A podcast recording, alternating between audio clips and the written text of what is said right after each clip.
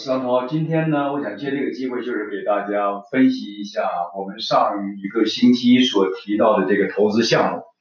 那么这个投资项目呢，基本上就是我们已经简单讲过，它是 B C B C 省的一个投资项目，呃，一个 condo unit。那么有一个这个广告内容呢，就是简单讲了一下，作为一对投资的父母。啊，买了两套房子，然后呢，这是他们的一些数据上的分析，最后得出一个结论，说这个呃回报率是在百分之十四到十四左右。那么我们就是针对这么一个案例吧，做了一种呃，在我们的这个这个 member 和这个群中啊，做了一个分析。那么大家非常踊跃。最后呢，今天最后呢，我们总结出一些我们的一些看法。那么今天我想借这个机会跟大家分享一下，呃，我个人是对这个投资项目是怎么来分析的。那么我重点想从六个方面呢跟大家一起来分享一下我的一个观点和看法。那么这六个方面呢，一共是第一个是这个谈的这过程中，呃，一个观点说过几年这个房价一定会涨，呃，是不是这样呢？我们会一起来分析。第二一个我谈到的是叫做 homework。怎么来做你自己的 homework？第三一个是在这个整个的分析过程中，我们很多朋友在一起讨论，我们发现它有一些项目和有一些因素，呃，是应该呃同时应该考虑进去的，在这个原来这一部分中呢，并没有体现出来，所以我们一起来分析一下。第四一个是这个什么是 real estate investment 的最最好的一个状态？呃，我们想。跟大家一起分享我们的看法。那么第五一个呢，就是一个很重要的因素，叫 cash flow。我们会展开用这个例子做一个讲解。那么第六一个呢，就是在这个房地产的投资过程中，这个最后不管市场是如何来变化，你是如何把自己立于一个所谓的不败之地。这就是我们要讲今天的六个内容。所以呢，现在我们就开始。那么第一个，在这个广告的内容中，我首先要呃说一下我的观点，呃或者说我提出一个问题来带出这个观点。那么这个问题是什么呢？就是如果你是一个房地产开发商，你是一个这个 realtor，你会怎么写这个广告？我个人认为这个广告写的水平。层次以及它的这个这个各个方方面面所表达的这个含义，我个人的感觉，如果要打分的话，应该是 A plus，应该是一个非常非常好的广告。它从方方面面给你介绍了很多因素。那么在这个过程中呢，它也用到了一个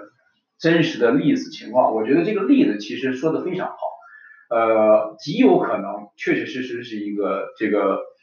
呃，投资的这个父母的一个真实心态。那么这个真实心态，他提到就是说，呃，我的投资回报率非常好。那么过几年的房价一定会涨。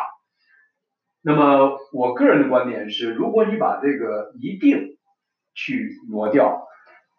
这个过几年房价会涨，或者说会降，或者是不一定，这个呢是更客观的说法。但是如果你说一定会涨，这个作为一个比较呃有。经验或者成熟的投资人来讲，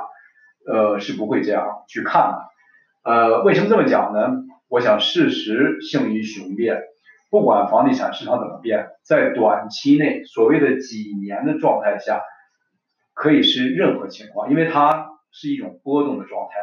我们可以想象，在二零零五年、零六年，没有人能够想到，或者说很少有人能够想到。二零零八年、零九年、一零年的这个房地产，在整个阿尔伯塔会有一个什么变化？包括在 Fort McMurray 现在的房价是一个什么样的状态？在这几年的波动，它与其说涨，其实是降了非常非常多。所以这个说法本身是是是是缺乏一种客观的因素。但是作为一个呃这个投资人来讲，这种心态其实是普遍存在的。所以我们想把这个条列出来，来 highlight 它，呃，让大家能够警示，就是说你在做房地产投资的时候，这种心态实际上是一个导致你投资出现大问题的一个很重要、很重要的一个常见的一个，我们可以讲，呃，不客观的心态。所以呢，这是第一个我们要提出来的。第二一个，我们讲一下 homework。我们讲的就是这个分析其实做的非常好。大家对呃投资也好，对呃对这个财务的分析报表有一些粗浅了解的话，你都会知道，呃，这实际上是大概一个所谓的叫 in 呃叫做这个 income statement，作为 accounting 的这个角度来讲，就是收入记录。基本上呢，我们简单的讲就是你大概的这个。整个的这个销售额是多少，在这儿就是 rent，然后呢减去你的这个 expense，呃，就是你的各种各项的花销，最后你一年年底会得到多少？那么这个计算呢，它得到的说大概是这么一个数据。呃，另外一个概念，我想跟大家一起分享的就是，作为一个财政报表，根据不同的角度、不同的人、不同的目的，财政报表是合情、合理、合法，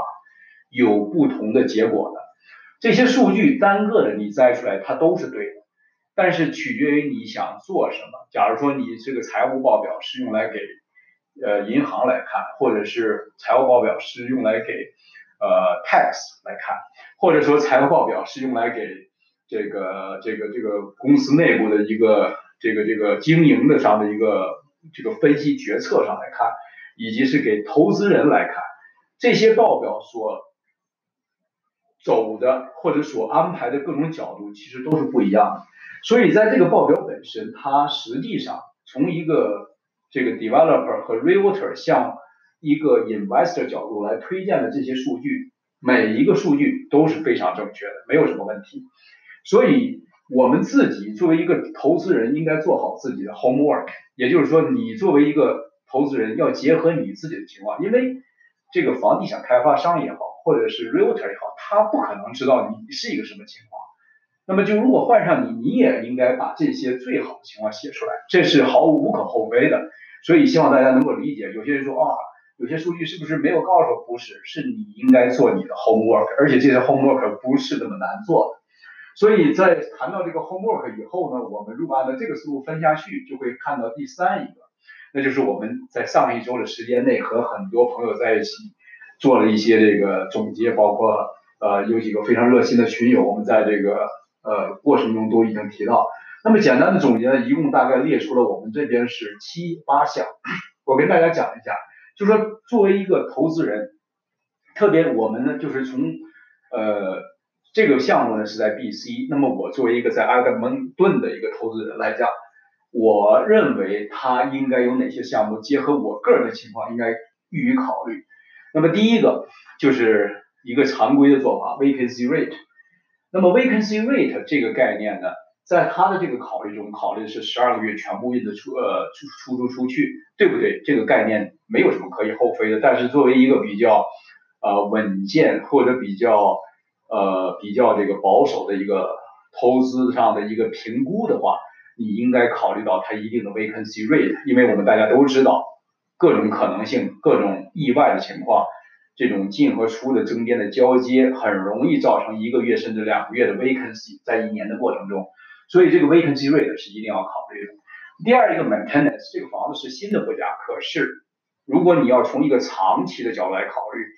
房子的 maintenance 一定要打进去一定的额度，这样的话你才能够做到，呃，不管什么情况发生，特别是这个是一个 condo。呃，unit，那么 condo unit 除了正常的这些维修以外，它还有一种情况，有的时候会经常发生，叫做 special assessment。如果朋友感兴趣的话，我会底下有一个链接，就是我谈到个人对这种呃 condo 投资的一个谨慎的一个心态。那么其中一个很重要的因素就是我们讲到的 special assessment，这里头不展开讲。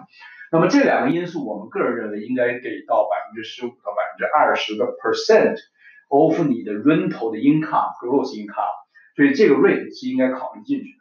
那么第三一个 interest rate，interest rate 它现在用的百分之三，那么这个数据呢对不对？对。呃，但是如果从长期拉长情况看，我们建议要考虑一个相对更呃保守的 number，也就是要适当高一些，百分之五也好，百分之六也好。这就是为什么我们认为 interest rate 作为一个投资评估的角度来讲，你我们个人应该怎么来考虑？那么第四一个 condo fee，大家可以看到他写的 condo fee 呢是零点三乘以三百一十二乘以十二乘以二，最后得出两千二。那么基本上的概念就是这个 condo 费一个月也就是一百块钱，对这个 unit，呃，相对来说这个 condo 费给的应该是比较低的。那么我们呢，应该对这个这个操作的情况做一个简单的了解。啊，所以呃，对对这个当地的市场应该做一个了解。一般 condo 费都会是在你的论头收入的百分之十到百分之二十，有的时候甚至会更高。所以你可以用这个因素来参考现在的值，给出一个比较客观的结果。那么第三、第五一个呢，你作为这个操作来来讲，肯定是要有路演费，这个是毫无疑问的。虽然数目不大，但它当然也是一个消耗，就是一千、一千五，取决于你的地域。呃，这不是什么特别大的问题，但是呢，也确实是一项。那么第六一项叫 insurance。那么很多人讲投资 condo 的时候，呃，condo board 它有一个这个 overall 的 structure insurance。呃，我们实际上建议你作为一个 condo 的 individual 的 unit owner，你应该有一个自己的专门 insurance，针对于出租的情况，它有起很多呃好的这个好的这个啊原因这么做。那么当然这个不是 free 的，所以额外的又有百分之五左右，这些百分数都是针对于这个 rental income 来讲。那么第七一个，我个人不在 property management，呃，不在这个现场，那一定要找到一个我认为很很很能够得力的 PM，就是 property management，或者是什么样的人来帮助我来管理，而不是我自己去管。那么这个费用呢，你要考虑进去，这个也是应该是在百分之十左右。还有，这是这么个情况。那么呢，我们还谈到了这个一个观点，呃，群友很多朋友也谈到这个观点，说这里的第六项和第七项，包括 government 这个这个 transaction 的这个 tax 和这个 new home 这个 transaction 的 tax，这个在 BC 是比较有特点，他们都要收，这加起来百分之八，这个数目其实是很大。虽然是一次性的销售，呃，另外一个我们考虑到，现在买的时候，你表面上看你好像是没有 realtor 费，但是在你卖的时候，你还是要有这个 realtor 费。如果你不是自己卖啊，那么如果你考虑到在那么远，你不会去自己去做这些事情，所以你要有考虑到 realtor 费。所以这个 one time cost 它可以作为 expense，但是由于项目比较大，所以把它作为一次性的这个哎呃 investment 也不是不可以。所以呢，这是一个呃我个人感觉这种在这种 realtor 提到的这个呃报表中的处理。呃，我个人觉得也并不是不可以接受，呃，当然从理论上讲，你应该可以把它当成 expense，OK。那么这是我们讲到的这个所有的 missing 的这些 factor。如果你把这些 missing 的 factor 针对我个人的，针对一个在埃德蒙顿的投资人的情况，你会发现，你把这些数字加起来，你将近有百分之四十到百分之四十五的这个多余的 expense，这不是多余的，就是增加上的。增加的 expense 就是说在论坛的百分之四十五，那么这个数你如果加进去以后，你就会发现，如果用百分之四十五乘以它的这个论头的 income 这两呃二二十八，那基本上就是一万一年的额外的这个消耗多了一万二，这个一万二的因素其实是很厉害的，大家一会儿看就知道为什么。那么下面呢，我们讲第四一点，就是这个引这个投资，那么它。我们什么是一个最佳理想状态的这个这个房地产的投资？呃，这是我个人的观点，当然有不同的这些想法。有些人投资的时候说，OK，我要在市场涨到什么程度以后我要卖，然后我大赚一笔。这种做法对不对？这种做法没有错。各种各种各样的人有各种各样的机遇，各种各样的做法。我个人对这个没有任何呃不同的见解。但是我个人的见解应该是。我个人的做法是，就是这个房地产买了以后，它应该一定让你能够 hands free，什么意思呢？作为投资，是用钱去生钱，而不是把你变成了一个 labor，然后你 working for 这个 house，然后去生钱。我们很多这种 individual 的这个这个 owner 和这个 landlord，其实把这个事情做反了。你会发现很多人做的很辛苦，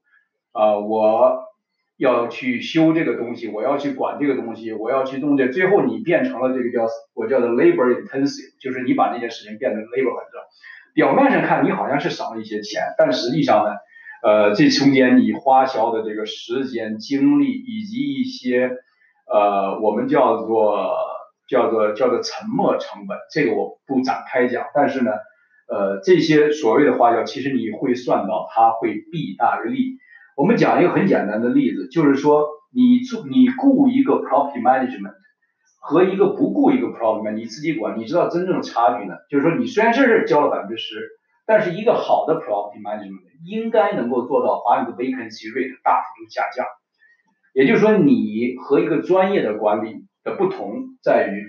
，property management 它可以把你的 vacancy rate 降下来。如果你自己管，你表面上看好像省了这个 property management，但是你的 vacancy rate 实际上最后你是抵消的。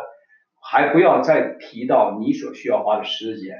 但是找到一个非常合适、合理的 property management 的模式，这个实际上是一个现实中的挑战，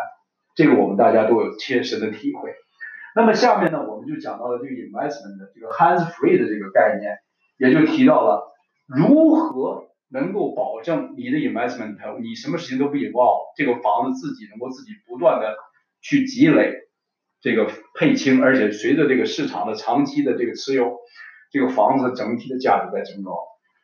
这个需要靠什么来保证才能实现呢？就是说到了第五点，我们讲的 cash flow。这个 cash flow 实际上说起来并不复杂，大家可以看到这个里的计算，它计算的实际上用呃用一个这个呃用一个呃。财财务上的术语上来讲，他算的这个值实际上叫做呃 net income 或者叫 taxable income，呃什么意思呢？就是说他这些所有的这些收入算下来减去 expense 得出来的这个叫什么叫 net income？如果你去查一下这个 accounting 的这个收入，但是这个 net income 它是你能看到的。我们知道，在你配银行的过程中，你还要配什么 principal，对不对？这个 principal 按照这个情况的这个这个例子来讲，简单的讲，三十八万的一个两套房子，在百分之三的 interest rate 呃 interest rate 的情况下，那么一般一年的 payment 应该在一千一千四到一千五左右。那么你的 mortgage 的呃不是一年一个月，那么你的 interest 应该是在七百到八百，然后 principal 也是在七百到八百。那个这个 principal 实际上是你的收入，是你的 part of 是是这个 net income 的一部分。但是你是动不着的，为你是拿不到的，为什么？因为它作为 principal 的这种方式存到银行去了，对不对？所以这个数呢，如果你用呃刚才我们说的这个数，大概是呃七百块钱一个月的话，按照这个情况来算，你乘以十二的话，就是八千呃八千六的这个情况，这个这八千八千四五的这种情况，那么就是说每个月。你有七百块钱左右的 principal 作为部分的 income，但是呢，这个从 cash flow 从现金流的角度来讲，你是你是拿不到手的，所以它不会以现金流的方式进到你的这个这个这个操作中去。如果这个钱没有进来，这个这个钱进到了银行的账号下去，你就得想办法 came up with 这个这个这个这个现金流。现金流为什么这么重要？它实际上是对一个是保证你 hands free 的一个很重要的因素。为什么这么讲？大家可以看看一看，算一算就知道。这个情况，在这个情况下，我们的所有的这些收入，刚才他这边讲到是大概是一千，最后他说 OK，我别的因素不考虑，呃，按照他的算法是一万五千块钱，呃，一万五千块钱的年收入，这个收入并不低。但是刚才我们说到了，如果把这百分之四十五的我们所考虑作为一个远程的。投资者在这个地方去投资所考虑的所有因素加在一起以后，每年多余的花销是一万二，principal 又是八千八千五，这样加起来就是将近两万的这个值。那么大家可以看到，如果用一万五减去两万，你最后的问题是什么？你最后基本上就就就是有一个将近五千块钱的一个负值在现金流上，也就是说每年有五千块钱的一个 gap。你必须要给它 fill in，那么每个月你要往里头放四百块钱，这种情况下就不是 hands free。为什么？因为每你的 hand 每个月最少要进到你的腰包里去掏这四百块钱。我们讲的 hands free 不单是要说你不去做任何跟管理相关的事情，让一个有有诚信的一个一个方式去把这个管理做好，你就是坐收其成，让你的钱去生钱。但是呢，你同时也不应该有这个从你的腰包里掏出这四百块钱的这个动作，这就是开始 flow 的重要性。不，但是我觉得这里头在他们这个例子里头有一个非常好的一个提法，他说有一个人投资人买了十一套房子，那么大家想一想，如果你有这个买十一套房的能力，很有可能就是很有可能